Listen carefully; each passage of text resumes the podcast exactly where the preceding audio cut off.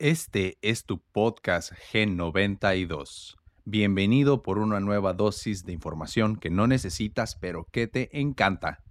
El episodio de hoy va a ser muy especial, está muy ad hoc a los tiempos que estamos viviendo, específicamente ahorita porque mientras estás viendo el video está ocurriendo, bueno, si lo estás viendo, recién subo el video, está ocurriendo la Copa del Mundo de fútbol. Entonces, este, el día que estoy grabando esto, en el momento que estoy grabando esto, está ocurriendo la ceremonia de apertura. Entonces, pues terminando de ver el video, te recomiendo que vayas y veas el partido que esté, este, el partido del día.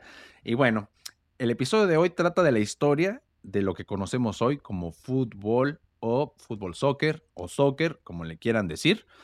Y pues hablo de su, de su historia, y pues es que hay varios países, varias culturas que se cree que fueron las que influenciaron en la creación de lo que hoy tenemos esta amalgama conocida pues como fútbol. Pero pues hay varias culturas que con deportes muy parecidos pre-fútbol y vamos a ver sus peculiaridades y va a estar muy interesante. Muchas gracias por ver el video Sígueme en mis redes sociales como VladPDX92 en Facebook, V mayúscula y PDX mayúscula. También en TikTok sería VladPDX92 con todas minúsculas. Y mi Instagram es Vladimir-cha con doble A. Entonces también tengo un ah, proyecto de música donde hago beats que se llama BC Beats y me puedes encontrar en Facebook como BC Beats OG se escribe así como está aquí atrás de mí. Y pues gracias por ver el video.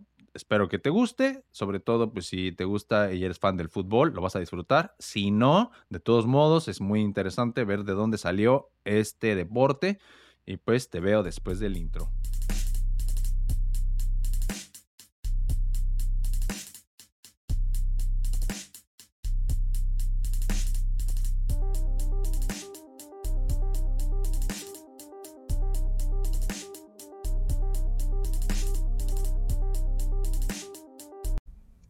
Historia del fútbol. Bienvenidos amigos, este episodio lo voy a tratar de hacer lo más conciso y pues rápido que pueda porque hay bastante, bastante historia acerca del fútbol de la que vamos a estar hablando. En el mismo momento que estoy grabando esto, está ocurriendo la ceremonia de apertura del Mundial de Qatar 2022. Entonces, pues me gustaría terminar de grabar y poder eh, sentarme a disfrutar de, la ceremonia. Y creo que después de eso va a haber el primer partido, va a ser Ecuador eh, versus Qatar. Entonces quiero ir a ver qué, qué onda, qué está pasando. Entonces, este es uno de los grandes eventos deportivos que existen en el mundo y tiene una historia pues muy interesante. Y aparte del deporte pues todo el mundo lo conoce se, le llaman de distintas maneras en distintas partes del mundo. Bastantes eh, países se este, autonombran los creadores de este deporte eh, y entonces pues hay muchas historias distintas de cómo se creó. Hoy vamos a hablar al menos de dos o tres y pues sin importar quién lo creó, de todos modos, pues todos lo podemos disfrutar. Y pues, como ya les dije, ahorita está sucediendo la Copa del Mundo, entonces vamos a irnos rápido para poder ir a ver los partidos. ¿Les parece buena idea? entonces, bueno, les voy a estar leyendo un poco, ya saben. Esto es un montón de historia, entonces, eh, pues con el guion se hace más fácil seguir un poquito, este, pues, qué onda con el fútbol. Entonces, esto se considera que el, fútbol como lo conocemos es a partir del año 1863 y esto pasó en Inglaterra, ¿ok? Especialmente por la gente que jugaba fútbol en estas escuelas muy renombradas que conocemos como Cambridge y Harvard o, todos estos lugares pues los estudiantes ahí jugaban estos deportes que eran parecidos al fútbol como lo conocemos ahora, pero con diferentes reglas. Por alguna razón, eh, los ingleses pensaron que en lugar de decirle reglas del fútbol, le iban a decir códigos. Entonces, así se le dice, hay diferentes códigos del fútbol y aunque no lo crean, antes eh, un código del fútbol era el rugby. Entonces no es como que era un deporte por separado, sino que era parte del mismo deporte, solo que si tú, era, si tú vivías en una parte de Inglaterra distinta, este, no recuerdo todos los nombres de las ciudades, pero pues cada ciudad tenía sus reglas, ¿verdad? Entonces, en algunas ciudades se jugaba más como rugby y en otras se jugaba más como lo, que, lo que conocemos ahora. Entonces, eh, vamos a ver que también mucha gente desde la Edad Media ya también se quieren autonombrar los creadores del fútbol como lo conocemos. Por ahí hay Italia, también Francia. Entonces, este, hay unas variaciones, otros códigos, le vamos a decir, como la FIFA se refiere a esto, otros códigos del fútbol que sí se crearon en estos otros países y sí influenciaron en la decisión de cuando se unificaron todos estos deportes para dar a luz a lo que conocemos como el fútbol soccer, ¿verdad? El mundialmente ya conocido, con las reglas o códigos que ahora más o menos tenemos. Los primeros códigos británicos que se dieron origen al balompié, como dicen los españoles, se caracterizaban por su poca organización y violencia extrema, por ahí de los 1800, como ya lo dije. No obstante, también existían otros códigos menos violentos y mejor organizados. Quizá uno de los códigos más conocidos fue el ya, que ya les comenté, calcio florentino, este era el deporte que se jugaba en Italia y era un deporte de equipo muy popular que tuvo incidencia en los códigos de las escuelas británicas. Había, jugadores, perdón, estudiantes que iban a Italia, aprendían las reglas de Italia y regresaban y pues querían aplicarlas también en, en su ciudad, ¿verdad? Entonces, por eso se influenciaron. La formación definitiva del fútbol pues tuvo el momento culminante durante el siglo XIX, que es cuando ya se unificó el deporte. Ahorita les voy a decir quién lo hizo eh, y pues está muy interesante.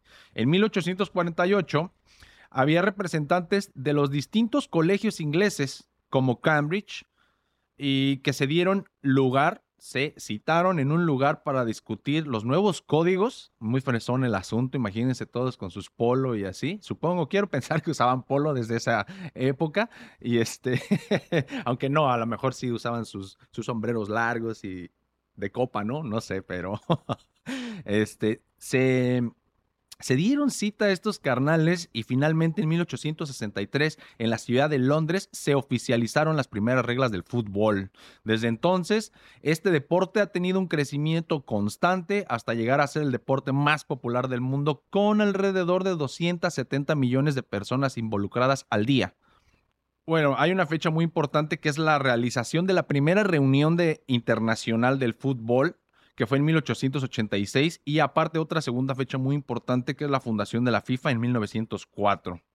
Entonces, les voy a hablar un poquito de, esas dos em, eh, fechas históricas. Y bueno, vamos a empezar primero por lo primero. Los, los, nos vamos a remontar en el tiempo, primero a China, que es un país que ya sabemos eh, tiene muchísimos años, tiene alrededor de 4 a 5 mil años, así como si fuera yo bien historiador, ¿verdad? no, este, eh, no estoy seguro de, qué tan viejo sea este país, pero sí es muchísimo más viejo que, que antes de Cristo, pues. O sea, se remonta, al igual que los egipcios, por ejemplo, a ser una de las culturas más viejas que conocemos. Por lo tanto, hay, mm, hay algunos... Em, escritos históricos de donde podemos sacar evidencia para decir que en China, entre los siglos 3 y 2 antes de Cristo, que eso no es tantos años, eso son nada más como 2300 años, yo siento que es más tiempo, pero bueno. Estos datos se basan en un manual de ejercicios militares correspondientes a la dinastía Han de la antigua zona central de China. El juego que describen aquí se llamaba Tsu Kun también se puede encontrar en escritos como Tsuchu o Lu Hu, dependiendo de la zona de China o de, del... Pues no nada más es como que el chino sea un chino estándar, hay diferentes tipos de, lenguaje, variantes del lenguaje dependiendo de la zona. Entonces, pues ya, por eso le llamaban un poco distinto, pero se referían a esto. Y este consistía en lanzar una pelota con los pies hacia una pequeña red de diferentes materiales. Había una variante que agregaba una modalidad donde el jugador debía sostener el ataque de sus rivales. Ah, perdón, debía sortear, o sea, debía de poder esquivarlos y es en donde empezaron como con el yoga bonito, al menos en China, ¿no? Pero solamente era una variante. También en, eh, en el lejano oriente, unos 500 años o 600 años después, eh, se podía encontrar en Japón una variante de este juego Tsuku, pero en este, en este país, en Japón, que obviamente para los que, bueno, espero que todo mundo que escucha este podcast lo sepa, pero si no, pues Japón y China no es lo mismo, tienen cultura y e historia y aparte un lenguaje totalmente distinto y no se parecen tanto. Si ya los ves juntos, no es tanto como el estereotipo de que se parecen, no es cierto. Sí, sí se ven distintos. Entonces, este, ese nada más era un paréntesis. Entonces, en, en, en Japón había una variante que se llamaba Kemari y la cual tenía un carácter más ceremonial, más serio como los japoneses. Y el, objetivo de este juego era mantener una pelota en el aire pasándosela entre los jugadores. Entonces lo que hacían era dominar el balón, lo pasaban como un poquito más como voleibol. Después nos, nos, vamos a mover a otra parte del mundo. Nos vamos a ir a Europa, más precisamente al Mediterráneo. El Mediterráneo es Grecia, por ahí, por ese lugar. Y donde estuvieron los romanos asentados, y ese es el Mediterráneo, ¿no? En este lugar se destacaron dos formas principales del juego. O sea, de juego que se supone podría ser predecesor del fútbol. Porque ya les dije que hay varios países que se quieren autoproclamar los creadores. Obviamente es el juego más popular del mundo. Pero bueno, en Roma existía el Arpastum. Y después no, perdonen. Bueno, primero sí, históricamente serían los griegos, tenían el episquiros, episquiros. Y después los romanos lo tomaron y lo convirtieron en el arpatsum. Pero era un juego muy parecido.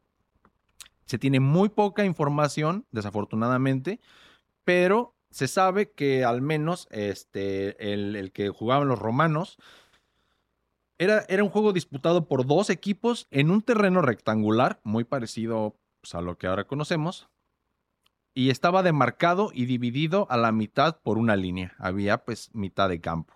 Los jugadores de cada equipo podían pasarse un pequeño balón entre estos y el objetivo era enviarlo al campo contrario.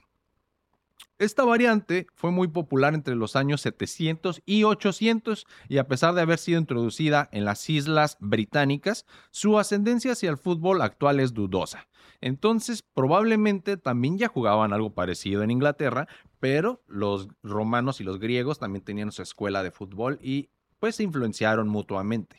La verdad, no es como que un solo país lo inventó. Lo que conocemos ahora es una amalgama de todas las variantes que teníamos antes y pues bueno, así, así pasó. Entonces, bueno, hay una época que se le dice la era de los descubrimientos y que y esta es cuando Europa empezó a salir y a colonizar pues otras partes del mundo. Cuando vinieron al continente americano, descubrieron que en la cultura maya había un deporte llamado Pocta Poc.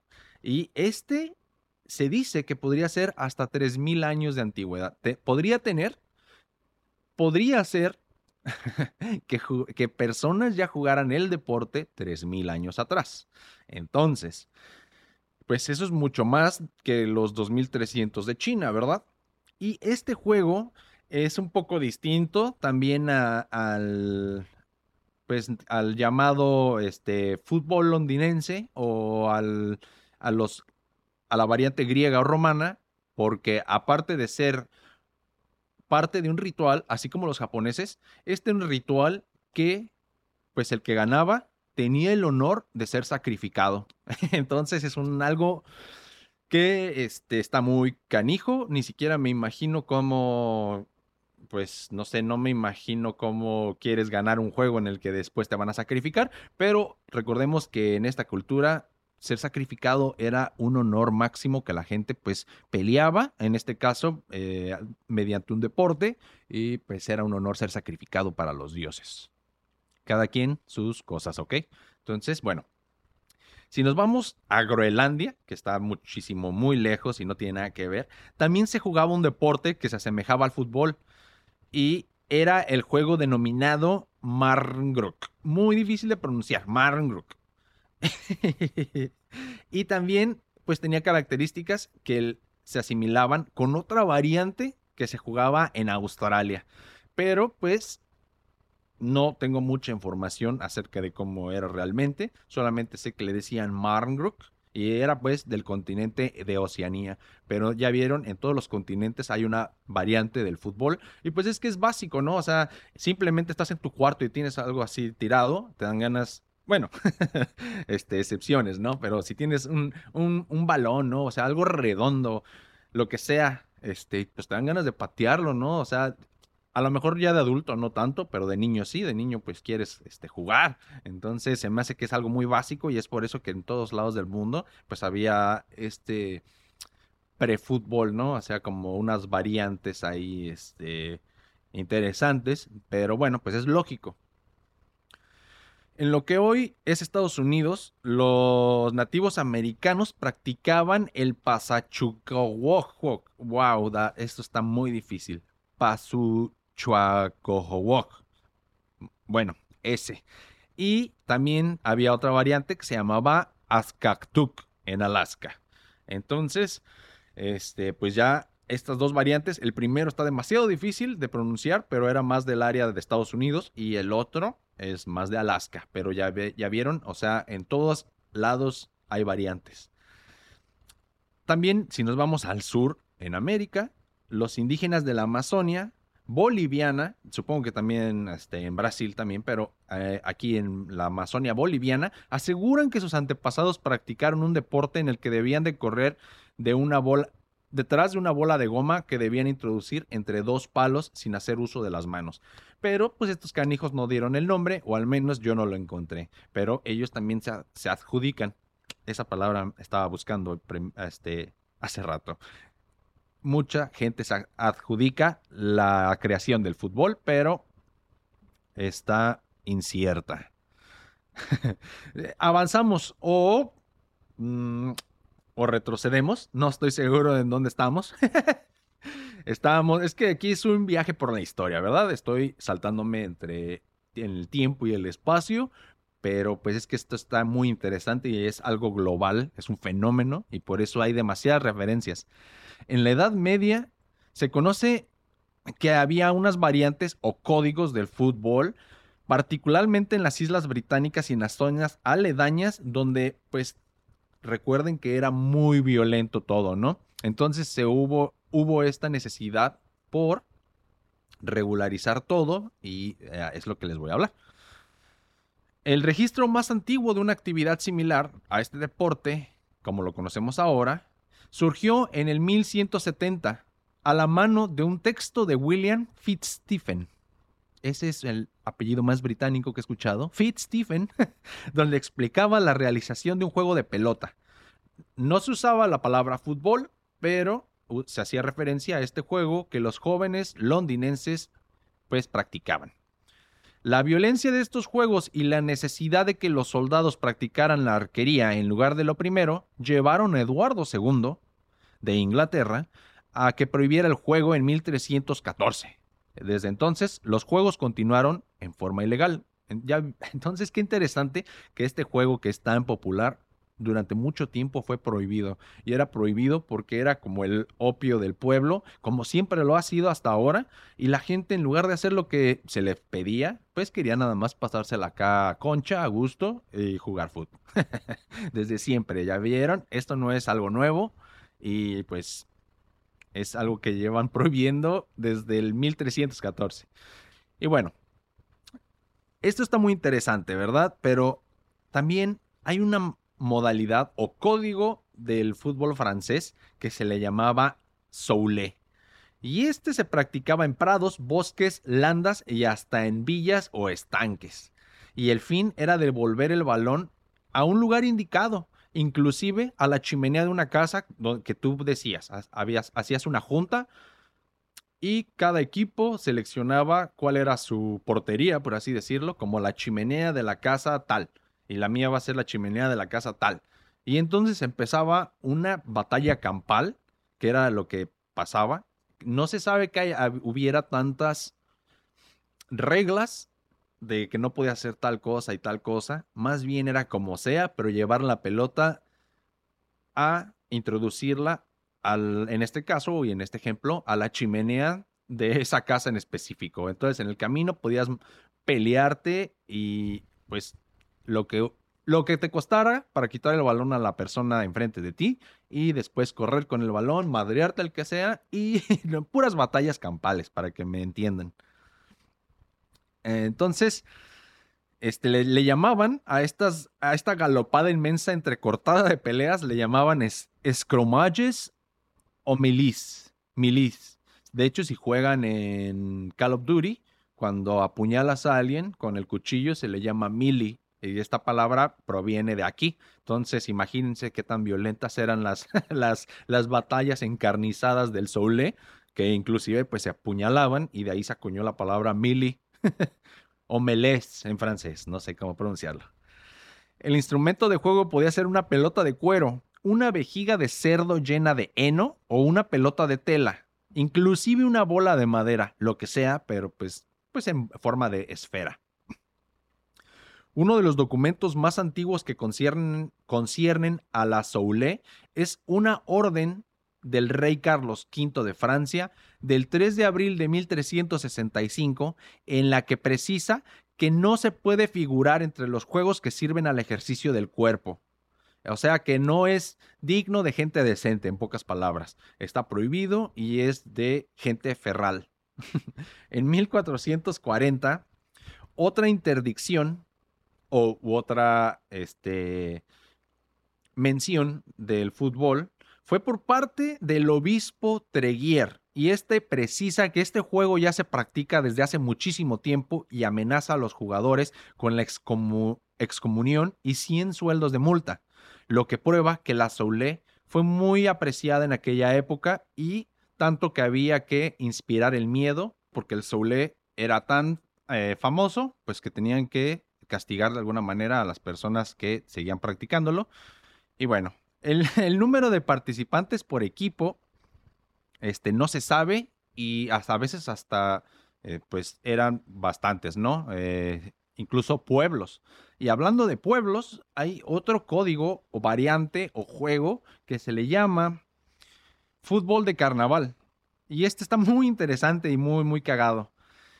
El fútbol de carnaval era practicado en las Islas Británicas y estaba carente de una regulación. El número de participantes, por lo general, era ilimitado, llegando incluso a participar pueblos enteros también, como el Soule, pero este era todavía más masivo, ¿no? Entonces, eh, prácticamente cualquier forma de trasladar el balón a la meta contraria y a veces ubicada en el pueblo rival era válida, aunque no se permitía asesinar a otra persona. Entonces, pues esa era la regla, no más o menos, no mates a nadie. Los orígenes del fútbol de carnaval son inciertos, aunque existe una hipótesis que afirma que provenía del norte de Francia, donde se jugaba el soule, ¿se acuerdan? Estas variantes se continúan practicando en la época previa a la cuaresma, siendo una de las más conocidas el Ashbourne Shrovetid Football, deporte practicado en el pueblo inglés de Ashbourne, y los equipos están conformados por personas nacidas uno a uno y a otro lado del río Henmore, y el objetivo del juego es llevar la pelota hasta la meta contraria. Un monumento de piedra ubicado en el agua y golpear el balón tres veces contra el mismo.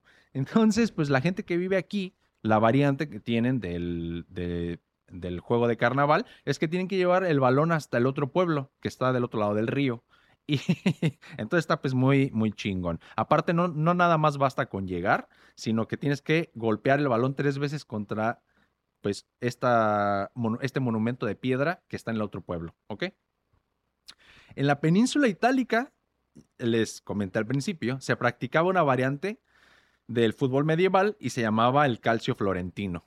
Este era un deporte más organizado y menos violento que sus amigos o pares británicas. Y el calcio florentino. Este era un deporte más organizado y menos violento que sus pares británicos. El deporte tuvo sus orígenes en Florencia en el siglo XVI, siendo en 1580 el año en que Giovanni Bardi presentó el primer juego de reglas. Se jugaba con dos equipos de 27 jugadores cada uno y el objetivo era sumar más puntos que el equipo rival. Muy parecido ahora, ¿verdad? Para esto se colocaba un agujero a cada lado del campo de juego, el cual era de dimensiones similares a un campo de fútbol actual, pero cubierto de arena. Utilizando cualquier parte del cuerpo, se debía introducir la pelota en dichos agujeros, con lo cual se obtenían dos puntos, pero si se fallaba el tiro, se sumaba medio punto al equipo rival. Interesante variante. El encuentro duraba 50 minutos y era controlado por ocho árbitros. Los torneos que se habían disputado hasta la actualidad constan de cuatro equipos representados por ciertos colores, uno para cada zona de la ciudad. En un tratado en 1561 se asegura que el deporte tuvo incidencia en una variante del fútbol del carnaval británico y en 1930 el juego se volvió a practicar tras 200 años de ausencia, esta vez como autopromoción de la cultura italiana a cargo de nada más y nada menos que el desgraciado Benito Mussolini. Entonces, este estuvo pues baneado por 200 años hasta que Mussolini lo trajo y hasta ahorita se juega todavía. Eh, vamos ya hacia la recta final de este episodio y les voy a hablar de pues, las variantes y códigos de las escuelas británicas, que son los que pues, consolidaron el fútbol. En el siglo XVI, las variantes del fútbol de carnaval, caracterizadas hasta el momento por ser muy violentas, desorganizadas y pues prohibidas, debido a los puntos antes mencionados, comenzaron a formar parte de las actividades de recreación y educación física de estudiantes de las escuelas privadas de alto pedorraje de las Islas Británicas, conocidas en ese lugar como escuelas públicas, que pues nadie le llamaría escuelas públicas a Harvard y Cambridge más que ellos mismos, ¿verdad? Es un, son de las escuelas mejores y más reconocidas, pero para ellos son las escuelas públicas qué chingados. Bueno, el punto es que en esa época, pues sí, este, los jugadores de estas escuelas eran los que practicaban este deporte que estaba muy influenciado, como ya vimos, por Francia e Italia y por sí mismos también tenían mucha historia con, pues, con el fútbol de carnaval. Entonces, durante los siglos XVIII y XIX, los distintos colegios o escuelas públicas para ellos fueron oficializando sus juegos con más reglas y creando los códigos. Las escuelas del rugby del Marlborough, Cheltenham, no tengo idea de cómo se pronuncia eso, desarrollaron juegos donde se permitía el uso de pies y las manos. Pero otra por otra parte, Chesbury y Winchester primaban el uso de los pies para patear y trasladar la pelota. Entonces, el código más famoso mundial, más conocido, yo creo, a lo que pues yo entendí con esta, eh, con esta investigación, es que el fútbol como lo conocemos es como el estilo Winchester.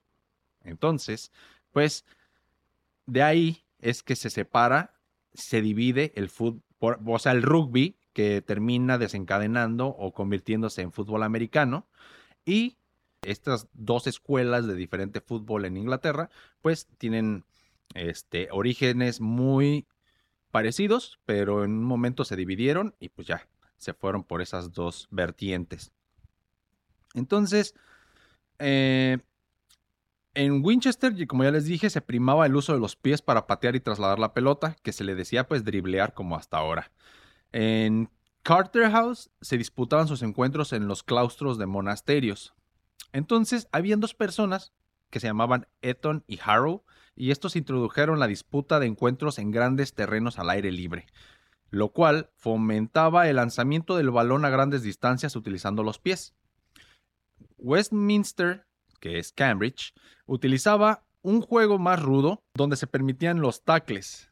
En 1848, varios de esos colegios se dieron cita en las universidades de Cambridge para unificar sus códigos y crear un juego de reglas estándar, que se les dice las reglas de Cambridge. En la primera mitad del siglo XIX se reglamentaron las primeras reglas del fuera de juego. Se, se ponían se podían apreciar distintas variedades de leyes, muchas de las cuales han evolucionado a las reglas actuales del offside de varios códigos del fútbol.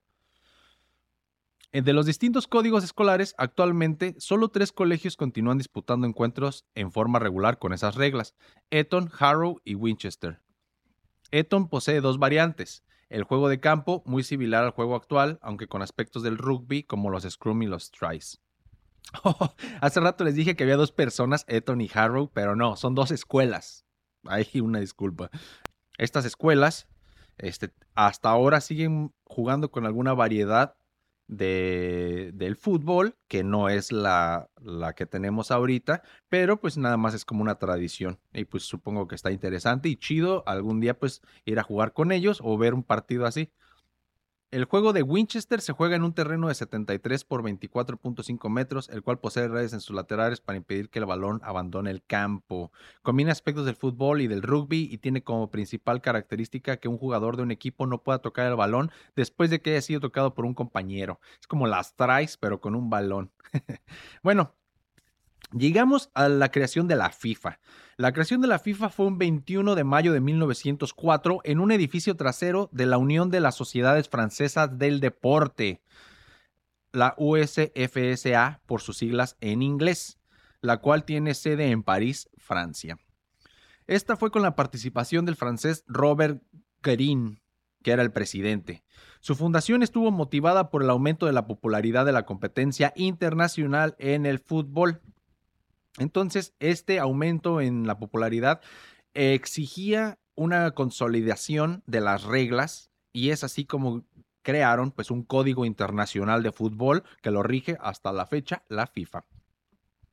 El día de la fundación se realizó la firma del acta correspondiente por parte de siete asociaciones de fútbol de diferentes países europeos, eh, las cuales fueron Francia, Bélgica, Dinamarca, Holanda, España, Suecia y Suiza. Así se elaboraron los primeros estatutos de la FIFA y se determinaron los siguientes asuntos. El reconocimiento mutuo y exclusivo de las asociaciones nacionales presentes y representadas.